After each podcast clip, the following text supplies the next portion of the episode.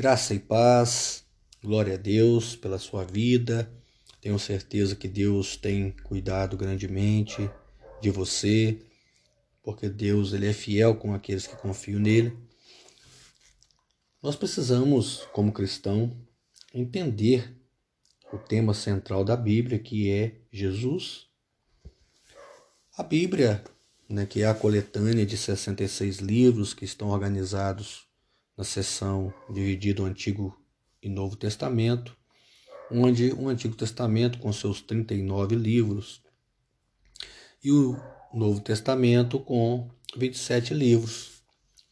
É, o Velho Testamento, que foi escrito em diversos autores e poetas, principalmente de herança hebraica, entre 1400 e 400 a.C., trata dos eventos anteriores ao nascimento de Jesus Cristo, e que na maioria das vezes se concentra na nação de Israel.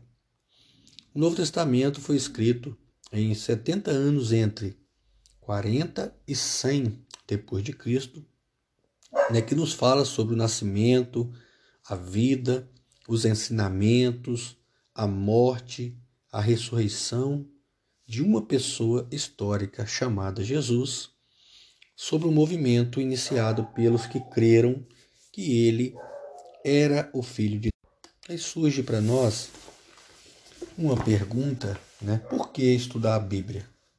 O primeiro motivo que nos leva a entender né, o porquê estudar a Bíblia, mesmo ela sendo escrita é, há muito tempo por pessoas comuns, a Bíblia é um livro especial porque Deus é a sua fonte. Ele é o autor da sua palavra. Os escritores da Bíblia afirmam mais de 2.600 vezes que estão falando ou escrevendo as palavras de Deus. Milhões de pessoas ao longo de milhares de anos creram né, nessa palavra e vivenciaram milagres poderosos, é, como descrito da testemunho da palavra do Senhor daqueles que Deus se revela. O segundo motivo, a Bíblia é o livro mais vendido na história. E é por uma boa razão. Ela oferece respostas às perguntas sobre a quais todos nós seres humanos temos dúvida. Como o mundo começou, qual é o meu propósito nesta vida, o que leva as pessoas a agir do modo que agem, o que acontecerá comigo quando eu morrer, para ajudar né, a entender essas respostas a ter perguntas respondidas, Deus nos deu a Bíblia. Muitas pessoas né, encontraram alívio, consolo nas páginas da Bíblia. E até hoje nós podemos encontrar essa palavra rema, né, que é a palavra dizente de Deus, que entra em nosso coração, uma semente maravilhosa e produz frutos maravilhosos para o reino de Deus. O terceiro motivo de estudar a Bíblia, até quem não crê na Bíblia se sente obrigado a descobrir né, o que há nela. A história, as imagens bíblicas é, moldaram a sociedade ocidental. É, o código moral na Bíblia tem sido usado como fonte de grande parte de nossas leis, leis civis. Todos os que querem ter uma boa instrução é, precisam ter certo conhecimento influente sobre a Bíblia. Mas a Bíblia, o tema central dela é o propósito de Deus revelado através da pessoa do teu filho Jesus. Então, o tema central da Bíblia é Jesus, a vida de Jesus Cristo. A pessoa cuja história é contada no Novo Testamento é Jesus, também conhecido como Cristo, né, o Jesus Cristo, o Senhor Jesus Cristo e Jesus de Nazaré. Se as histórias e os ensinamentos de Jesus registrados no Novo Testamento forem verdadeiros, e milhões de cristãos em todo o mundo né, que arriscam a própria vida na crença de que sejam, então Jesus foi a pessoa mais extraordinária que já existiu. O estudo da sua vida, dos seus feitos, é uma das tarefas mais importantes de que alguém pode ocupar. Né? O próprio escritor, aqui no livro de, é, do Evangelho de João, no finalzinho, é, do capítulo de João, eu quero até ler. É importante aqui, olha, olha que coisa maravilhosa. É, se você, né, ó, olha aqui. No capítulo 21, uhum. versículo 25, há, porém, ainda muitas outras coisas que Jesus fez, e se cada uma das quais fosse escrita, cuido que nem ainda o mundo todo poderia conter os livros que se escrevessem. Então a Bíblia contém aqui, o Evangelho contém né, o nascimento, é, a morte, a, todo o seu ministério cumprido, seus três anos e meio de ministério, a sua ascensão. Ela, ele, depois nós vamos ver a história da igreja, o livro de Atos, a organização da igreja de Corintos com o apóstolo Paulo, a igreja de Éfeso. Nós vamos ver as cartas apostólicas dando organização, dando continuidade a essa igreja formada através da pregação do Evangelho. Vamos ver o Apocalipse, que é a profecia do final das, de todas as coisas, do com grande cumprimento é, de Deus, do que ele fez através do Filho. Então, os anos né, de, de ensinamentos, é, aos 30 anos de idade, é, Jesus começou a pregar nas sinagogas da Galiléia, anunciou que ele, quem Deus havia enviado para liber, libertar as pessoas, dar uma nova visão, mostrar seu amor, seu perdão. Então Jesus descreveu uma série de valores e um estilo de vida totalmente contraditório ao pensamento e às atitudes humanas. Fez do arrependimento, da humildade, da disposição de aprender, da atitude de se dar a si mesmo, da fome de justiça, da reconciliação, da não violência, da fidelidade, do perdão, a medida do verdadeiro sucesso, da prosperidade, da felicidade. Atacou né, os religiosos por ser hipócritas e julgarem os outros como inimigos da verdadeira espiritualidade. Ele ajuntou multidões, a personalidade, né, as declarações, os ensinamentos únicos de Jesus levaram a divisão da nação e da família.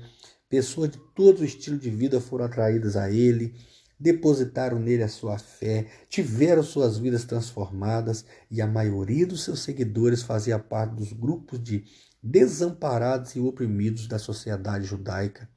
Os pobres, os doentes, os aleijados, os doentes mentais, os que tinham fome, os fracos, os impotentes, ele os curou, alimentou, os aceitou, realizou muitos milagres né, para suprir as necessidades de todos e para demonstrar sua autenticidade. As multidões vinham para vê-lo e ouvi-lo, aumentaram tanto que a oposição à sua mensagem se tornou tão enérgica e constante que ele não pôde mais pregar nas sinagogas, tendo de passar né, a realizar o seu ministério ao ar livre, no campo, os seus ouvintes chegavam à casa das dezenas de milhares, embora, atraídos a ele, quase todos debatiam o fato de ele se recusar a cumprir as expectativas messiânicas bastante aceitas, imprecisas e extremamente nacionalista com base em interpretações equivocadas da profecia do Antigo Testamento. Ou seja, o reino né, de Jesus estava formando é, não era a força política e militar que os ouvintes foram ensinados a esperar. Essa foi a grande é, surpresa né, da loucura da pregação do Evangelho para o povo de Israel. E ele insistia em afirmar que o verdadeiro reino de Deus só poderia vir a eles quando o reconhecesse como o rei do coração deles e senhor de sua vida. Suas ações diárias então Jesus queria, na verdade, que seus seguidores confiassem que ele não somente supriria suas necessidades materiais, mas também as suas necessidades espirituais. Nós vamos ver lá que os membros né, dos sistemas religiosos, os judeus, os fariseus, fariseus, os saduceus, estudiosos da Bíblia né, e os sacerdotes viam em Jesus uma ameaça à oposição de poder né, influência que ele tinha. E a maioria preferiu se organizar contra ele. Expôs o condenou a hipocrisia, o legalismo, o orgulho deles, a depravação e as constantes calúnias desses religiosos logo se transformaram em uma oposição organizada e uma conspiração é, para assassiná-lo. Nós vamos ver que é, ele escolhe ali os seus discípulos, que esses corresponderiam ao chamado. Então Jesus chamou doze como apóstolos e começou a prepará-los como líderes em seu movimento. Eles creram nele, permaneceram fiéis mesmo quando os outros discípulos se afastaram. Senhor, para quem iremos? perguntou Simão Pedro. Tu tens a palavra da vida eterna. Nós cremos e sabemos que és o Santo de Deus. João, capítulo 6, versículo 68 ao 69. Ainda assim, eles continuaram a lutar contra as mesmas imprecisões messiânicas como o restante das pessoas.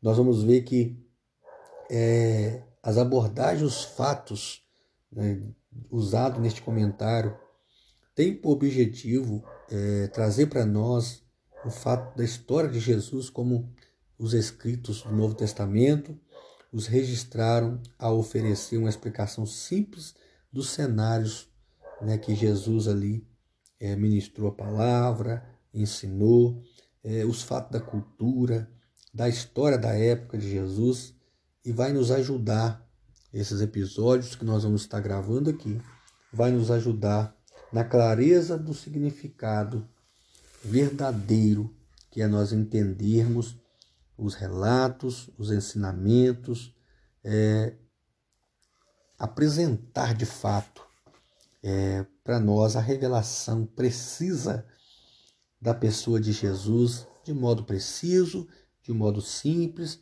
consistente, com um modo que o Novo Testamento, que é o Evangelho, retrata para nós. Então nós vamos ver os quatro evangelhos. É, nem tudo que Jesus fez ou disse está registrado na Bíblia. A gente viu ali em João que eu li, no capítulo 21, né, e o versículo é, 25.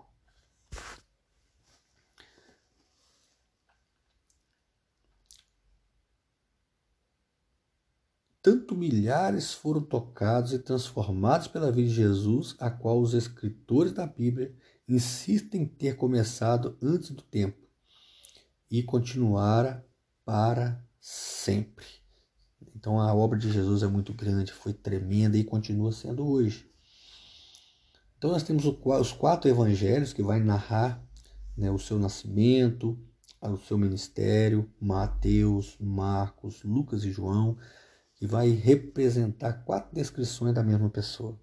Jesus Cristo, as quatro versões do Novo Testamento sobre a vida de Cristo, elas foram escritas por três homens judeus e um grego.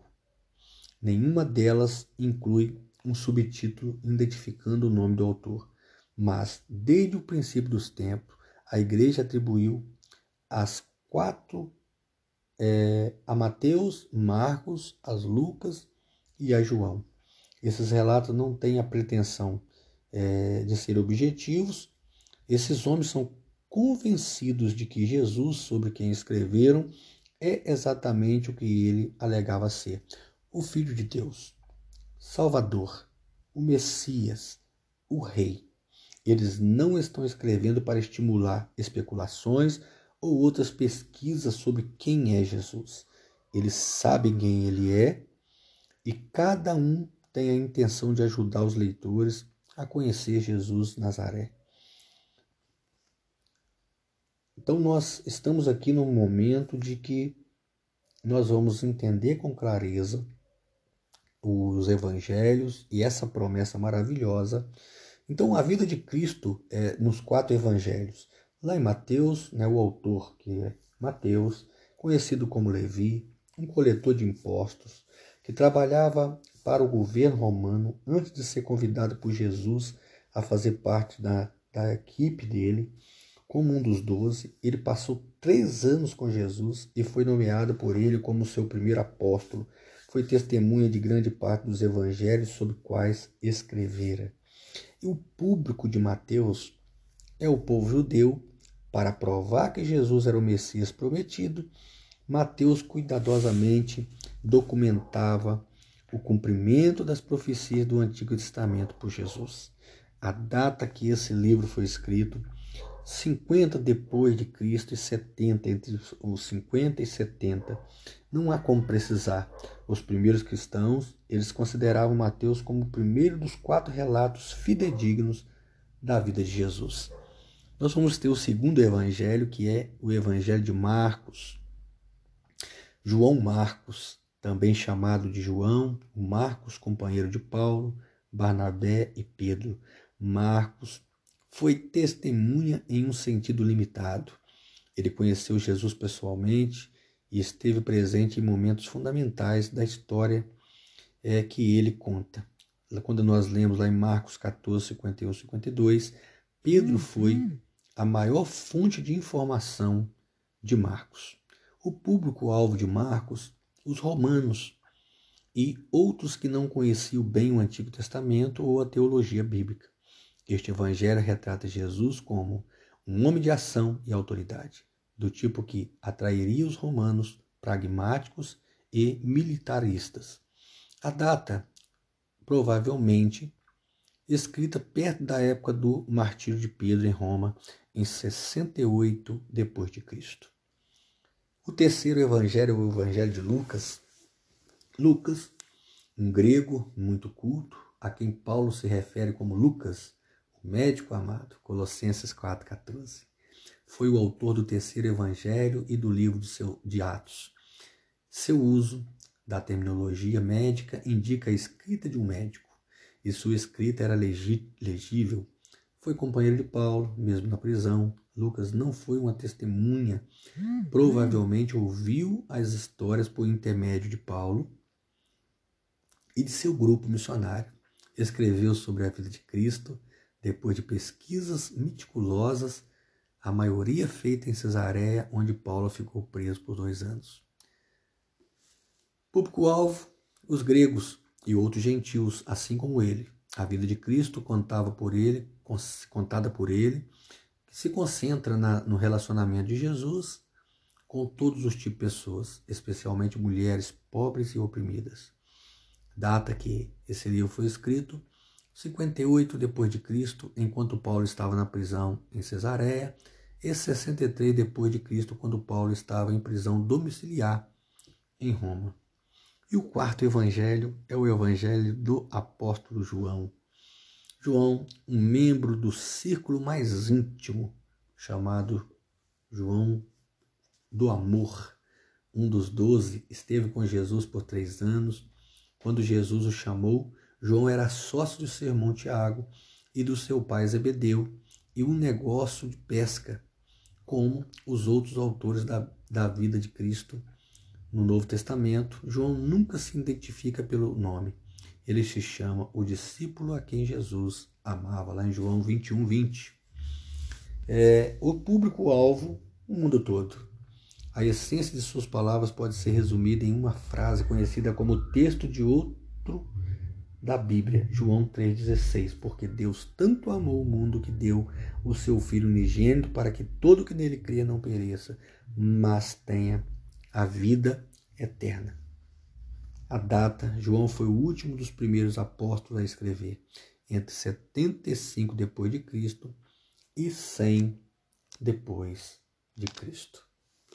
Então nós vemos aqui, né, que é, essa revelação maravilhosa, organizada por Deus nos quatro evangelhos, e essa harmonia, é, Mateus, Marcos, Lucas e João, que conta a história. Né? Os três primeiros livros, que é Mateus, Marcos e Lucas, eles vão levar o nome de sinóticos, que, ou seja, embora cada autor tenha em mente objetivos distintos, os três usam a mesma abordagem básica para contar a história. João marcha em um ritmo um pouco diferente.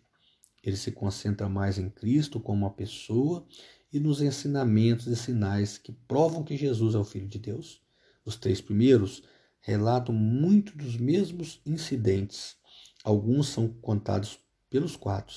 Minha abordagem, que estou fazendo aqui nesse pequeno momento de ensino, é juntar os fatos contados pelos quatro e enfocar os eventos da vida de Jesus na ordem cronológica, o que nem sempre né, é fácil de fazer. só com a leitura minuciosa dos evangelhos e de toda a Bíblia, para que a harmonia dos evangelhos, que informa quando e onde um evento relatado é, foi escrito e também ali é por mais de uma pessoa. Então a linguagem é, original que a Bíblia traz e o Evangelho fala disso, fala de boas novas. É, nós vamos ver que é, descobertas arqueológicas e evidências do Novo Testamento mostram que os judeus eram trilingues.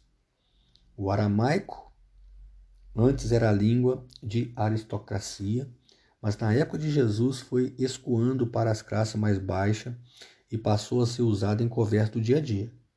O hebraico era a língua da vida religiosa nas sinagogas e no templo, e também usado em conversa do dia a dia. O grego, como o inglês hoje, era a língua universal falada por todo o mundo. Alexandre o Grande, que precedeu os romanos na conquista da área, inventou a língua chamada koiné, ou grego comum, com a expansão de seu império. Alexandre instituiu o uso do grego koiné da Europa à Ásia, e a maioria dos, dos judeus falava com fluência. Essa era a língua para interação com autoridades romanas e para o comércio com estrangeiros. Então, os judeus da Palestina também falavam e escreviam em grego quando se comunicavam uns com os outros. Jesus era fluente nas três línguas. O Novo Testamento foi originalmente escrito no grego comum para ser lido e entendido por pessoas de todo o Império Romano. Os estudiosos, né, eles acreditam é, que na época de Jesus, grande parte do Antigo Testamento foi copiado para rolo de papiro. É provável que os escritores do Evangelho tenham usado papiro também. Uma palavra sobre as palavras. Então, há vários termos que são sinônimos: escritura, escrituras, sagradas escrituras, palavra, palavra de Deus, evangelho. Todas significam a mesma coisa e vêm sob o título de Bíblia. Posso usar né, cada um desses termos em vários momentos.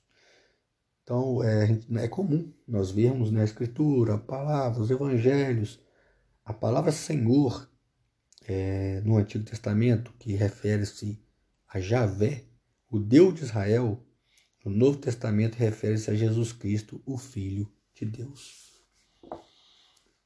O maior propósito é, da vida de Jesus, a Bíblia não foi dada por Deus como um fim em si mesma. E não basta saber o que a Bíblia diz e significa para ser um verdadeiro adorador de Deus. A Bíblia é um meio para chegar a um fim, um fim e o objetivo de aprender a palavra de Deus e conhecer Deus. A razão para aprendermos as coisas sobre Jesus Cristo é que, ao conhecê-lo, podemos conhecer seu Pai, Deus. Quando nós somos, é, nos mantemos abertos com relação a Jesus de Nazaré, Deus nos recompensa com entendimento. Muito tipo de pessoas pode se beneficiar ao ler sobre Jesus. Primeiro, os novos cristãos que estão começando é, o seu novo estilo de vida, cristãos sem instrução ou sem preparo, novos e velhos, quem busca Deus e a verdade e que não o aceitou plenamente, incrédulos respeitados, amigos, vizinhos, parentes, sócios e aí por diante, todas as pessoas. Então nós estamos aqui é, com a Bíblia e vamos estudar sobre os quatro evangelhos e sobre a pessoa de Jesus. E nesse pequeno episódio, nesse momento, nós vamos ter outros vídeos completando tudo que foi falado. Nós vamos crescer juntos. Oramos. Deus, obrigado por esse tempo, por esse momento onde podemos aprender sobre a pessoa do seu filho, que é o propósito maravilhoso que o Senhor revelou o seu coração e se revelou a si mesmo para nos salvar. Por isso, cada um de nós queremos, Pai, viver poderosamente sobre essa influência maravilhosa da revelação do seu Filho, para que sejamos, como a palavra de Deus descreve, conhecereis a verdade e a verdade nos libertará. Por isso, Pai, estamos aqui, com fome, com sede de aprendermos e crescermos sobre a tua palavra. Deus abençoe. Em nome de Jesus.